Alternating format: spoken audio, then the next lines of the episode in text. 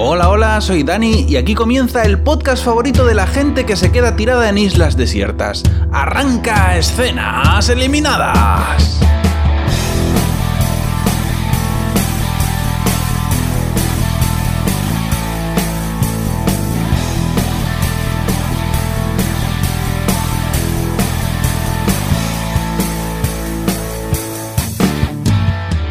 Esta semana os voy a contar el piloto de The Wilds, un estreno de Amazon Prime que ha sido extrañamente muy promocionado a lo largo de esta semana, pero que realmente no tengo muy claro por qué. Cuenta la historia de unas adolescentes que van de camino a un retiro espiritual cuando su avión se estrella y se quedan perdidas en una isla desierta. La serie comienza con un psicólogo y un policía que están entrevistando a una de las supervivientes, a una chica que por lo que nos cuenta y por lo que hemos visto en el tráiler sabemos que ha sobrevivido al accidente de avión en el mar y que ha estado perdida en una isla desierta un montón de días. Entonces, el psicólogo, que va de enrollado, va de bueno, va de empático, pues quiere que esta mujer le cuente todos los traumas y, todas las penurias, ¿no? Eh, que no se deje ningún detalle por escabroso que sea. Y ella le dice que, bueno, que sí, que lo de estrellarse y tener que sobrevivir en una isla desierta, pues que mucho trauma, pero que sobrevivir en Estados Unidos siendo un adolescente, o sea, adolescente, eso madre mía, eso sí que es duro. Eso sí que es duro, no sobrevivir a un accidente de avión. Entonces, eh, bueno, pues eh, la muchacha empieza a contarnos mierdas que no nos interesan y al final hacemos un flashback al momento del naufragio bueno, el naufragio del accidente de avión que se quedan tiras en el mar. Y vemos a esta muchacha subida encima de una tabla, a lo Titanic, y de repente se escucha el politono de un móvil, dentro de una de las maletas que está flotando cerca suya. Entonces esta muchacha se tira al agua y en un error táctico que pasará a los anales de la historia, decide abrir la maleta dentro del agua, en alta mar una maleta que ha conseguido preservar el móvil del agua, impedir que se mojara, un móvil que tiene señal, a pesar de que están en medio del mar, y ella pues coge y abre la maleta y saca el teléfono y ¿qué pasa? Pues que se le cae. Se le cae el móvil al agua. Creo que sería difícil ser más tonta que esta muchacha. Esto es un récord Guinness. Bueno, la tonta se llama Lía, pero para nosotros será ya por siempre la tonta, porque bueno, después de este episodio del móvil eh, será la tonta para siempre. Un flashback nos muestra que la tonta está de presta de bajón porque un tío le ha dado calabazas y sus padres que han intentado hacer nada y ya no saben qué hacer, pues le han pagado un viaje a una especie de retiro espiritual en una isla, ¿vale? Este retiro espiritual eh, lo lleva un tinglao que se llama El Amanecer de Eva, que no suena para nada a secta, para nada. No, a mí no me, a mí como padre no me generaría ningún tipo de preocupación mandar a mi hija a una cosa que se llama El Amanecer de Eva. Bueno, vemos esta una escena del avión privado en el que llevan a las chicas, pues las llevan en un avión privado, en un jet, al retiro espiritual, ¿no? Y bueno, pues vemos una escena dentro del avión en el que eh, una de las chicas quiere jugar a conocerse, ¿no? Entonces les dice, les propone que se mezclen entre ellas porque algunas ya se conocían de antes, eran amigas de antes, y van juntas al retiro, pero otras no. Entonces la rubia les propone que se mezclen para irse conociendo. Entonces, bueno, en, este, esta escena nos enteramos de que el, el retiro este espiritual está en una isla de Hawái, que claro, por supuesto, esto tenía que ser en una isla tropical porque no, no, te puedes retirar espiritualmente en Torre Pacheco. O sea, tienes que irte a una isla tropical. Bueno, el caso es que eh, están ahí haciendo ahí su escena de conocerse mejor, pero em, conforme empiezan a hablar entre ellas nos damos cuenta de que son todas idiotas y queremos que el avión se estrelle. Afortunadamente, el gran Caput escucha nuestras plegarias y su avión se estrella pero por conveniencia de los guionistas están lo suficientemente cerca de una isla como para llegar a nado. Así que algunas están heridas, pero en principio sobreviven. Todo mal, vamos. En este punto el psicólogo le pregunta a la tonta que por qué estaba ella en el avión. Y entonces damos paso a una serie de innecesarias escenas sobre la tonta que conoce a un escritor que viene a su instituto a dar una charla y se termina acostando con él. Inicia una relación que durante muchas escenas que no vienen a cuento y que no nos interesan, inicia una relación con el escritor que termina culminando cuando se acuesta con él al cumplir los 18 años.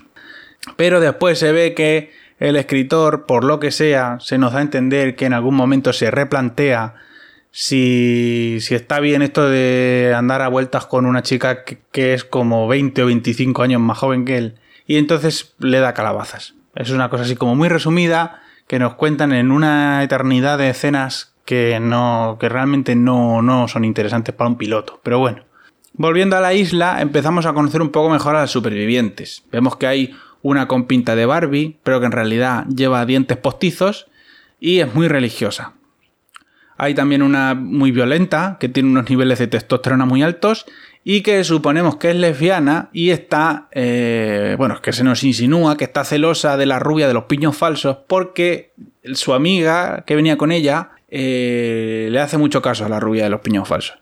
Y se conoce que esta de la testosterona alta está enamorada en secreto de su amiga. ¿vale? Ahí en un rollo raro ahí. También tenemos una superviviente chinorris, que ha tenido una revelación mística de que le gusta Pink. Otra, que también es una Barbie, pero no es caucásica. Y una que es Masiel con 18 años, ¿vale? Tiene pinta de, de quitarse las bragas a pedos y de beberse el whisky a palo seco. También tenemos a dos hermanas negras, que una es nadadora y la otra es rara, y algunas supervivientes más que todavía no tienen rasgo definido. Bueno, el caso es que las supervivientes se ponen a sacar maletas del agua, pero todo lo que encuentran de comer y beber son refrescos de cola light y eh, botellitas de alcohol del minibar del avión que por supuesto las encuentra la joven Masiel, como no podía ser de otra manera. Entre tanto nos ponen otro flashback innecesario de la relación de la tonta con el escritor en el que nos enteramos de que ella le miente a él sobre la edad que tiene para acostarse con él. Y luego alguien le manda al escritor una copia del certificado de nacimiento de la tonta, así que el escritor se entera de que en realidad ella no tiene 18, sino que tiene 17 y que por lo tanto eso es fuera de juego, entonces se enfada, se agobia porque claro, alguien sabe que se está acostando con ella, y además tiene que ser alguien cercano, porque si tiene acceso a un certificado de nacimiento, digo yo que... Pero bueno, el caso es que alguien se ha enterado de que se está acostando con una menor de edad y eso él sabe que eso le puede meter en problemas con la justicia. Así que, problemas merecidísimos por otra parte, ¿no? Porque jugar al Berry ilegal con una adolescente a la que le saca 25 años, pues hombre, bien empleado te está, también te lo digo. Pero bueno, el caso es que el escritor se agobia, se enfada porque la otra lo ha engañado y, la deja. Volvemos a la isla donde nuestras supervivientes han encontrado otro teléfono que por un milagro del guion funciona. Pero está casi sin batería, porque bueno, es oportuno para la trama. Entonces se ponen todas a llamar a sus familias y a ninguna le cogen el teléfono. Entonces al final el teléfono se termina quedando sin batería y esta escena no vale para nada. Mientras las chicas discuten, porque a ver, ¿y a ti por qué tu padre no te ha cogido el teléfono? Pues el mío que lo he llamado y se ve que no está, pues están ahí discutiendo entre ellas la superviviente Chinorri se desploma, se cae muñeco al suelo y muere, porque lleva todo el rato dando tumbos por ahí con una hemorragia interna en el abdomen, y ella por lo que sea se encontraba fenomenal, pero el caso es que se queda muñeco. Y muere fatal, muere muy mal porque eh, muere mientras las otras discuten, nadie le hace caso cuando se desploma, la única que se da cuenta de que le pasa algo es la tonta, y las otras siguen discutiendo mientras la Chinorri se muere, o sea, fatal, fatal, es casi tan mal como si muriera fuera de cámara. Pero bueno, el caso es que la Chinorri casca y Masiel dice que hay que enterrarla, que hay que enterrarla en una tumba poco profunda para evitar que vengan animales al cadáver. Entonces dice que también poco profunda para que cuando vengan a rescatarla puedan desenterrarla rápido y llevarse el cadáver con ella. O sea, plan sin fisuras. Masiel se ve que ha enterrado muchos cadáveres porque, vamos, eh, lo tiene todo pensado. Le hacen una especie de funeral improvisado a la Chinorris en el que la Barbie caucásica de los dientes postizos dice unas plegarias porque además de ser Barbie y de tener los dientes postizos, también está ordenada ministra por una de esas iglesias heréticas que tienen los estadounidenses. Bueno, pues después de la plegaria de la Barbie cantan todas una canción de Pink. Así en plan despedida. Adiós, superviviente Chinorri, siempre te recordaremos por qué nos dijiste que te gustaba Pink. Esa misma noche hacen una fogata y deciden beberse el alcohol de Masiel a pesar de que el alcohol deshidrata y no tienen agua potable. Aprovechando el momento, la Barbie de los dientes postizos vuelve a proponer el jueguito de conocerse mejor unas a otras. Esta chica, yo no sé por qué, pero está muy apurada por forzar confesiones profundas en todas las presentes. Así que les cuenta que es virgen. Y Masiel le responde que por eso su novio se está acostando con otra. Pero bueno, la rubia no le hace caso. El caso es que hay otra del grupo que también es virgen, que es justamente la amiga de la superviviente testosterona. Entonces, como ve, como la superviviente testosterona ve otro acercamiento entre la chica que le gusta y la rubia de los dientes postizos, pues se vuelve a poner celosa. Total, que sigue jugando ahí un rato al yo nunca y mm, después de un, tiempo, pues ya en una parte, la Barbie no caucásica le pregunta a la tonta, que se conocen del instituto las dos, eh, le pregunta a la tonta que a quién se ha tirado, porque ha visto que ha bebido, cuando la Barbie ha dicho que ella era virgen, eh, ella ha visto que la tonta ha bebido, así que le ha dicho, tú eres tonta, pero no tanto, que yo te he visto beber. Ah, eh, cuéntame, a ver, a mí el cotillo, que yo me quiero enterar a ver a quién han tirado, porque lo debo de conocer porque somos del mismo instituto. Y entonces ella le cuenta muy resumidamente, muy por encima, la historia del, escritor, eh, que por lo que sea, pues bueno, fenomenal. O sea, a ella le parece fenomenal y ella le cuenta de vuelta la historia de que se tiró a un reponedor de supermercado en no sé dónde. Bueno, muy bien. Unas confesiones ahí de fogata que, bueno, en fin. Pero bueno, eh, de vuelta con el psicólogo y el policía, la tonta les cuenta que aquella noche, cuando ya estaban todas durmiendo, sonó el teléfono de la chinorri muerta y ella fue la única que se despertó cuando sonó el politono. Entonces desenterró a la muerta y desperdició su única oportunidad de llamar a alguien o sea, es que estaba sonando el teléfono porque alguien estaba llamando. No le dio tiempo a cogerlo entre que desenterraba el muerto y todo. Pero en lugar de devolver la llamada, que hubiera sido lo normal porque la persona que te está llamando tiene el teléfono en la mano y está queriendo saber de ti, pues en lugar de devolver la llamada a la persona que está llamando, lo que hace la tonta es llamar al escritor. Y entonces el escritor, cuando ve que es ella, le dice, hombre, me estás llamando desde un teléfono, número desconocido, para que te coja el teléfono, por favor no me llames más. Y le cuelga todo mal. O sea, es que de verdad es la tonta, pero es la tonta por, por, por merecimiento. O sea, no, es que yo ponga los motes por gusto. Pero bueno. Eh, el caso que le cuelga y ya no funciona más. Y la escena final del piloto, que el piloto dura una horaza nada más y nada menos, pues es la mala de la serie, que, que resulta ser la odiosa Brenda de a dos metros bajo tierra, eh, pues es la mala de la serie, llegando a las oficinas de El Amanecer de Eva, me supongo yo, que por lo que sobreentendemos, en esta escena eh, queremos nosotros entender que ha sido el amanecer de Eva quien ha provocado el accidente de avión para que las chicas acaben en esta isla. ¿Con qué propósito? A mí desde luego no se me ocurre, pero con algún propósito. Y en esta escena descubrimos también que la difunta superviviente Chinorris que le gustaba Pink trabajaba para el amanecer de Eva, o sea, era una Survivor infiltrada.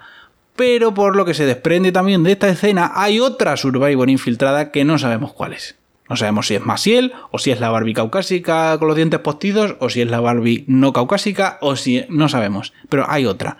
Y el piloto termina con la incómoda pregunta de cómo es posible que en un piloto de una hora lo más interesante del capítulo pase en una escena de un minuto y medio justo al final todo mal con este piloto. La primera temporada son 10 capítulos y, por lo que se entiende de los nombres de los capítulos, va saltando a lo largo de veintitantos días que estas chicas se tiran en la isla. Entonces, los personajes a mí me parece que son todos terroríficos. Porque son todos clichés, pero, pero clichés muy gastados, clichés muy mal. Y encima las actrices son noveles, entonces se nota. Eh, para mí lo único que puede salvar a esta serie es si se centran en el thriller, en la parte de la organización misteriosísima que estrella aviones llenos de adolescentes en islas desiertas sin motivo aparente.